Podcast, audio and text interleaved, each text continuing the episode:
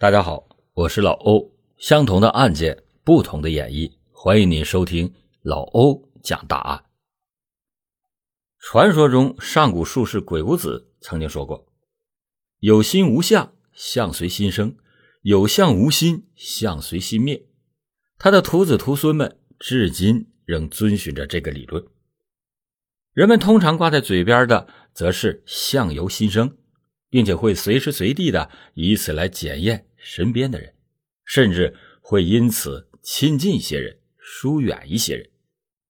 现实里也确实如此。比如，作恶多端的人往往是一脸横肉；狡诈的人大多都是一副三角眼；长相朴实的人大多都老实敦厚；有福气的人基本都是脸庞圆润；长寿的老者个个都慈眉善目，似乎相由心生。是个定论。如果说这个定论成立，弥陀乡的阿秀就是一个例外。二十七岁的她长得甜美娟秀，外表看着身材婀娜，说起话来轻轻柔柔，又因病只能借助两条拐杖艰难挪行。但是就这般我见犹怜的柔弱模样，却在三年间用残忍的手段。谋害了包括她丈夫在内的两个男人，似乎只因几段孽海情缘。一九六八年，阿秀出生在一个叫做弥陀乡的山村，想必幼小的她就是天使般的模样，以至于上天将一场病降临到她的身上。开始时，她只是莫名其妙的高热、肢体疼痛。后来发展到下肢费用性萎缩，这种病叫做脊髓灰质炎，当年曾多发，俗称小儿麻痹症。也许正因为这场劫难，阿秀的父母离了婚，姐弟四个人只能与母亲相依为命，借住在外公的家里。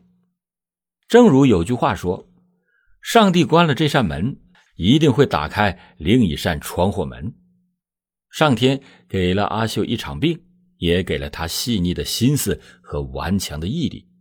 他靠着双拐完成了初中学业。十八岁时，渴望自立的阿秀来到了大城市，参加了帮扶残障人士的技能培训班。培训的项目是刻印章。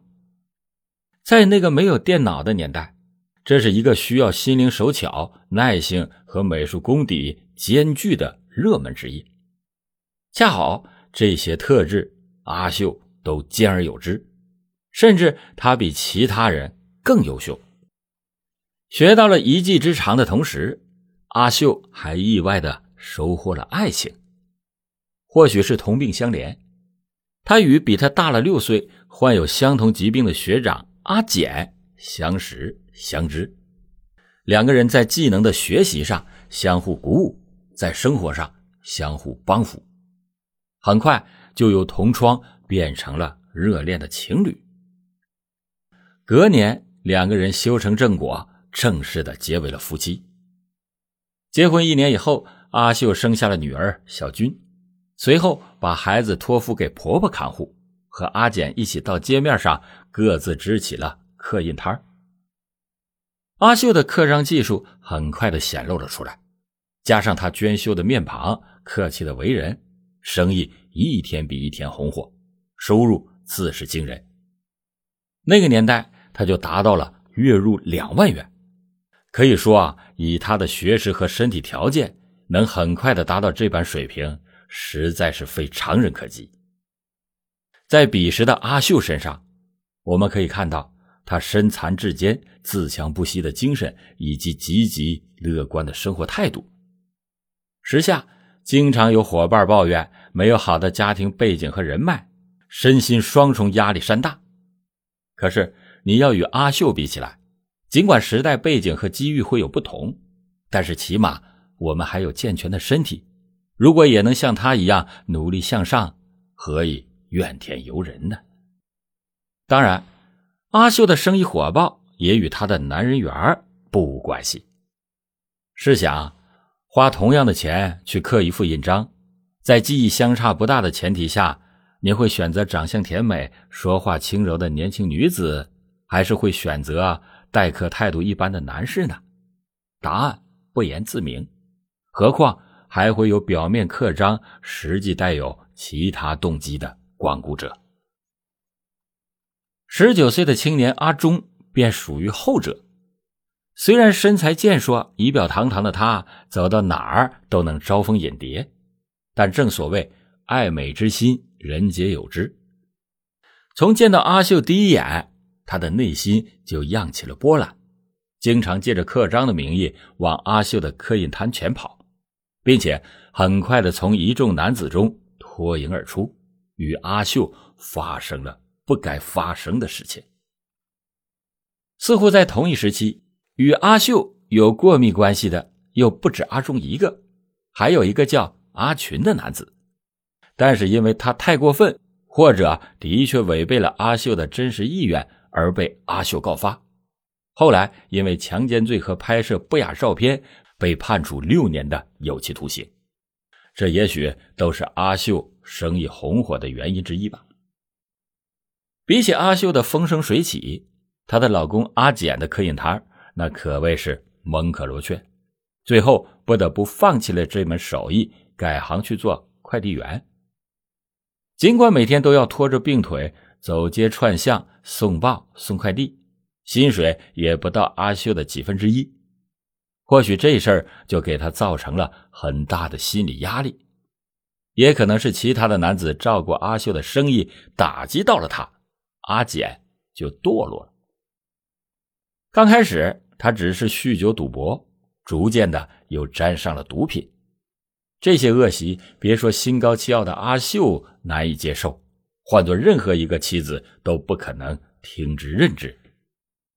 可惜，阿秀的一次次劝慰，不仅能够挽回阿简半步，反而每次都遭到阿简的拳脚，甚至阿简只要心不顺，就会对阿秀拳打脚踢。可以想象，走路都需要借助两条拐杖的阿秀，面临丈夫的拳脚时，别说是做出反抗，就连躲闪的能力都有限。阿秀累了，再一次被打之后，她向阿简提出了离婚。然而，阿秀等到的不是丈夫的放手或是回心转意，而是阿简的又一次殴打，并且索要五百万元分手费。尽管彼时阿修的收入颇丰，但是这五百万对于他仍然是一个天文数字。阿秀彻底的怒了。阿秀并没有直接表示出愤怒，而是当着弟弟阿红和几位好友的面哭了个稀里哗啦，数遍了阿简的种种不是。众人无一不对阿秀表示怜惜。阿红作为胞弟，自然对姐夫生出了恨意。阿忠作为情人，不知是出于怜爱，还是阿秀给了什么许诺，总之他动了杀机。一九九二年十二月二十四日的晚上，阿简在下班的途中被阿秀约到了小酒馆，阿红还有假冒阿红同学的阿忠以及另外几个人作陪。不知道是因为阿简酒量有限，还是他的酒被动过手脚。反正还没有散席，他就酩酊大醉，由阿忠和阿红驾着塞入了阿秀驾驶的车中，一场阴谋正有条不紊的进行着。昏睡中的阿简怎么可能想到他即将死于妻子的谋划，死于阿忠手中的一根绳索呢？车子颠簸着走出了一段距离之后，他的生命历程就画上了。终止符。为了掩盖罪迹，阿秀等人连夜的窜回老家，用水泥将阿简的尸身封进了挖好的土坑之中。阿简失踪一年之后，阿秀以丈夫恶意遗弃为由诉请离婚，三岁的女儿小军从此跟随奶奶生活，这像极了二十年前的阿秀。阿简父母。确实知道儿子婚后不务正业，但是仍然对儿子失踪有所怀疑。可惜没有任何的证据，警方的调查也没有什么进展，阿简的失踪就成了谜局。阿秀还是像以往一样，每天拄着拐杖，准时的出摊无论是工作还是闲时，他的脸上都一如既往的挂着迷人的微笑。与顾客和街坊们的交谈还是轻声细语，举手投足都让人心生怜惜之情。N 年之后，一位检察官在网文中写道：“看到他，才知道武侠小说里说的所谓勾魂摄魄的眼神是怎么一回事。”阿秀的生意愈发火爆，前来光顾的不只有实际需要的顾客，还有很多男孩子像最初的阿忠一样慕名而来。由此可见，阿秀非凡的魅力。回头看，这是阿秀最快乐的一段日子，无拘无束，一个人独居，还有阿忠鞍前马后的抱上抱下。过了不久，阿忠不得不去服兵役。恩爱的两个人就只能是托鸿雁寄相思。阿忠几乎是每天都会寄来一封充满爱意的挂号信，阿秀也把刻骨的柔情藏进了字里行间。可惜，随着日久天长，阿秀的纸笔搁浅了。倒不是因为鸿雁给累死了，而是他的刻印摊上又来了一位新客人——阿金。是一个有妇之夫，与阿秀交往不过是贪图你情我愿的快乐。阿秀之所以愿意配合，一来是为了弥补阿忠走以后留下的缝隙，二来也有逮个好人就嫁了吧的念头。总之，两个人快乐了很长的一段时间。若非阿秀要求阿金在发妻和他之间只能是二选一，可能简单的快乐还能更长久一些。阿金被吓到，从没有想过放弃妻儿的他，向阿秀提出了分手。阿秀忽然想明白了，原来像苍蝇一样盯上来又挥之不去的男人们，不过是逢场作戏。他的心又凉了，两个人若即若离。就在这时，阿忠结束了兵役，回到家第一件事就是去找他朝思暮想的阿秀。然而。阿秀比在书信里还生疏。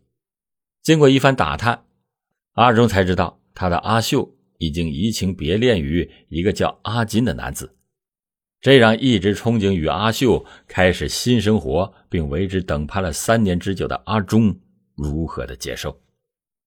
他的脑海里浮现出勒向阿简脖颈的那根绳子，便打定了主意，用这根绳子牵住那个。自己曾是为赴汤蹈火的柔弱女人，要么就鱼死网破。阿秀听着阿忠旧事重提，面不改色，但是他的心里已经想到，如果不了结掉眼前的这个旧日情人，恐将后患无穷。也或许他更痛恨他人的摆布。恰好一件怪事发生了。阿金的妻子小慧连续两次遭到浓硫酸的袭击，第一次只受到轻度波及，经过救治并无大碍；第二次，小慧彻底被毁了。那天，小慧刚走出家门，便遭到了陌生人迎面泼硫酸。虽然救护及时，又经过一个多月的救治，仍然没有能够挽救她全毁的容颜。比这更严重的是，她的视力受损之后。近乎于失明，因为当年的技术条件所限，警方调查一个多月也没有能够找到破案的线索，阿金几乎陷于崩溃的状态。正在此时，阿秀向阿金道出了自己的推测，阿忠一直纠缠不休，并且将阿秀的拒绝归咎于阿金的存在，于是才生出了报复阿金妻子的念头。当年也有媒体臆测，这个片段是阿秀设下了一石二鸟之计。他先挑唆阿忠报复阿金妻子，挑起阿金的仇恨，再借助阿金的仇恨解决阿忠这个心头之患。在老欧看来，应该是这个作者三国看多了，真相可能就是阿忠蓄意报复阿金而已，否则阿秀能有什么理由唆使阿忠向陌生女子泼硫酸呢？咱们接着言归正传，阿金听完以后，怒火瞬间被点燃了，下定决心以牙还牙，做掉这个给妻子带来无妄之灾的阿忠。这时又发生了一个插曲，还在假释期间的阿红，因为不满阿忠威胁佳姐，持刀将其砍伤。不料阿忠起诉，要追究阿红的刑事责任，阿秀不得不低头。试图以与其交往作为条件，让阿忠撤回诉状，但是阿忠却想借此让阿秀知道反抗的代价，执意的不肯撤诉。本想借刀杀人的阿秀，这才出面谋划。可是，如何能够顺利的了结阿忠，让他犯了愁。三年里，阿忠接受过特种训练，身材更加的健硕魁梧。怕是几个人都难以近身，于是决定还是先灌醉，再伺机行事。主宰自然是抛弃阿红，正怒火中烧的阿金。只是这两个人都不适合出面，这该怎么办呢？阿秀思来想去，想起了三位好友，随后他哭诉了阿忠纠缠不止给他造成的烦恼。接着他又希望好友帮忙将阿忠灌醉。以便他拍下阿忠一丝不挂的丑态，让阿忠知难而退。正如他所预计，三位好友不假思索的便同意了。出乎众人预料的是，阿忠不仅身材高大，酒量也是奇大。三个人围着他劝酒，他居然是来者不拒，且毫无醉态。阿秀的首次谋划以失败告终。一九九五年十月十二日的晚上，三个人又把阿忠约到了歌厅。其中一位女子在阿秀的挑唆下，在酒里边动了手脚。这一次，阿忠终于是醉倒在地。他始终没有想到会步入阿简的后尘，并且下场更加的惨烈。得知到歌厅内已经得手，阿秀就喊来了阿红和阿金。几个人合力把阿忠这个大块头架进了车里，那三位好友还未能帮到阿秀而感到欣慰，继续的留在歌厅里 K 歌斗酒。他们不知道的是，阿忠即将踏上黄泉之路，地点是阿秀等人已经选定的一条深壑的高处。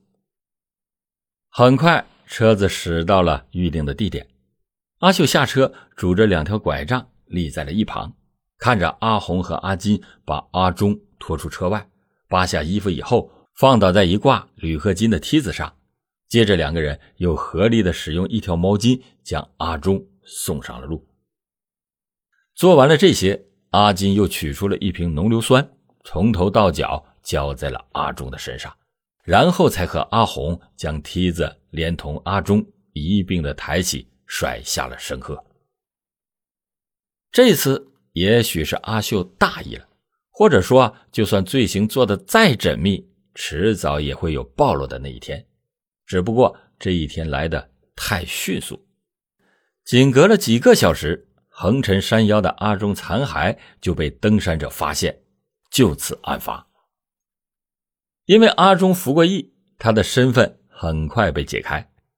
调查中又发现，他生前几个小时曾经电话邀请同事到他所在的歌厅，所有的证据就都指向了阿秀。但是阿秀声称当天晚上没有和阿忠见面，但是警方有证据说明这个柔弱的女子在说谎。调取了歌厅监控以后，果然有阿忠等人进入以及阿忠被架离的清晰画面，并且每幅画面中。都有阿秀，他拄着双拐的特征太明显了。七个小时以后，楚楚可怜的阿秀做出了有罪供述，但他说整个案件都是他一个人主导策划的，其他三位好友对于谋害阿忠不知情。他还说：“我恨他，杀了他并不后悔。”而阿金被拘捕以后，看到警员拿出阿秀写给阿忠的情书。完全呆住了。他一直以为是阿忠一厢情愿的在胡搅蛮缠。由于警方破案神速以及案情之曲折，后果之严重，这起案件很快就见诸于报端，引起了轰动。阿简的父母读报以后，立刻的意识到，可能儿子被阿秀用同样的手段给谋害了，于是要求警局重启调查。果不其然，有针对性的调查展开以后，很快就发现了疑点，最终。阿简失踪之谜水落石出。后续，阿秀被判处了死刑，后来又改判为无期徒刑。案件审理期间，他说过这样一句话：“他说我讲什么也没有人相信了，反正我是全台湾最黑的女人，不是吗？只是大家似乎对我有过多的想象，可我不过就是个平凡苦命的女人罢了。”但是他也说，和几个朋友抱怨过我的不幸，但是他们大可听听就算了。为什么他们真的会替我杀人呢？讲到这里，有的听友可能猜到了，这个阿秀就是曾经轰动宝岛的凶案主谋潘明秀。案后引起人们大量讨论的，不仅是这两宗凶案的恶劣程度，还有对阿秀的品头论足。就连很多办案人都表达过相关的看法，他们一致的评价是：阿秀外表清纯秀丽，性格乐观开朗，心思细腻，做事有条理，说话轻言细语，与人相处融洽。这清一色的全是褒奖，与他犯下的罪行格格不入，甚至让人们对相由心生产生了怀疑。人们也曾经讨论，在当年号称亚洲四小龙的富裕社会背景下，一位穷困却追求自立自强的残障女子，最终做出谋害那些曾经伤害过她的男人，是她的不幸，还是那个社会的悲哀呢？果然如他所说，围绕在他身边的男子们，不是图他的人，就是图他的钱。也有媒体试图用阿秀的爷爷。曾经涉足色情行业，或他家曾经毗邻花柳巷，来说明阿秀从小就看尽了欢场女子的迎来送往，所以道德水准降低，甚至冷酷无情。可在人们看来，这条理由太牵强，不如说他看到了女子们随波逐流的悲壮，所以他一直在抗争。面对疾病，他无法与命抗争；面对胁迫，他不能不与人抗争。那么他的苦命到这里就终结了吗？事实并没有。她了结了丈夫阿简时，女儿小军才三岁。服刑中，她曾经匿名给小军寄去一本书作为圣诞礼物。可她再次听到女儿的音讯，却是小军的死讯。二零零六年十二月二十四日。在阿简的十四周年忌日，小军毫无征兆的从十二楼飞身跃下，十七岁的生命戛然而止。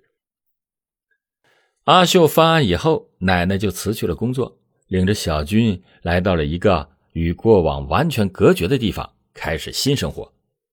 小军也像妈妈一样聪慧乐观，被同学们称为“开心果”。轻生前才获得。交大的入学初审，那么是什么让他在父亲的忌日这个特殊的日子选择了离世呢？是突然获悉了身世，还是乐观开朗的表面下早就了解难堪的事实真相而无法解脱呢？没有一字一句，他留下了一个无人能破解的谜局。或许这就是命运。说到命运，如果阿秀。不与丈夫抗争，想必迟早有一天，她会自己香消玉殒，而小军可能会像别人家孩子一样快乐的成长。但是 N 年以后，小军会不会因为母亲的命运，同样选择从十二楼飞身跃下呢？当然，这只是个没有来由的假设，因为阿秀除了疾病，没有向命运低过头。至于相由心生。大概是人们的自以为吧。人心世事哪有从表面就能窥破那么容易？且不说阿秀这个特例，满荧屏的演员不都是例子吗？他外表一副凶神恶煞模样，却在生活里平易近人，备受崇敬。他曾经是无数偶像心中的女神形象，到头来还不是在现实里偷人无数？咱们再说回阿秀，服刑中，他接受改造的同时，也接受了教义的洗礼，终于意识到，如果当初自己能够好好处理，事情也不至于到这个地步。如今都是他必须为当年的错误该付出的代价。二零一一年的年底，服刑十六年以后，获得了假释的他，已经没有了抗争之心。他说：“他只想和弟弟一起卖彩票，安安静静的过日子。”好了，感谢您今天收听老欧讲大案。老欧讲大案，警示迷途者，唤醒梦中人。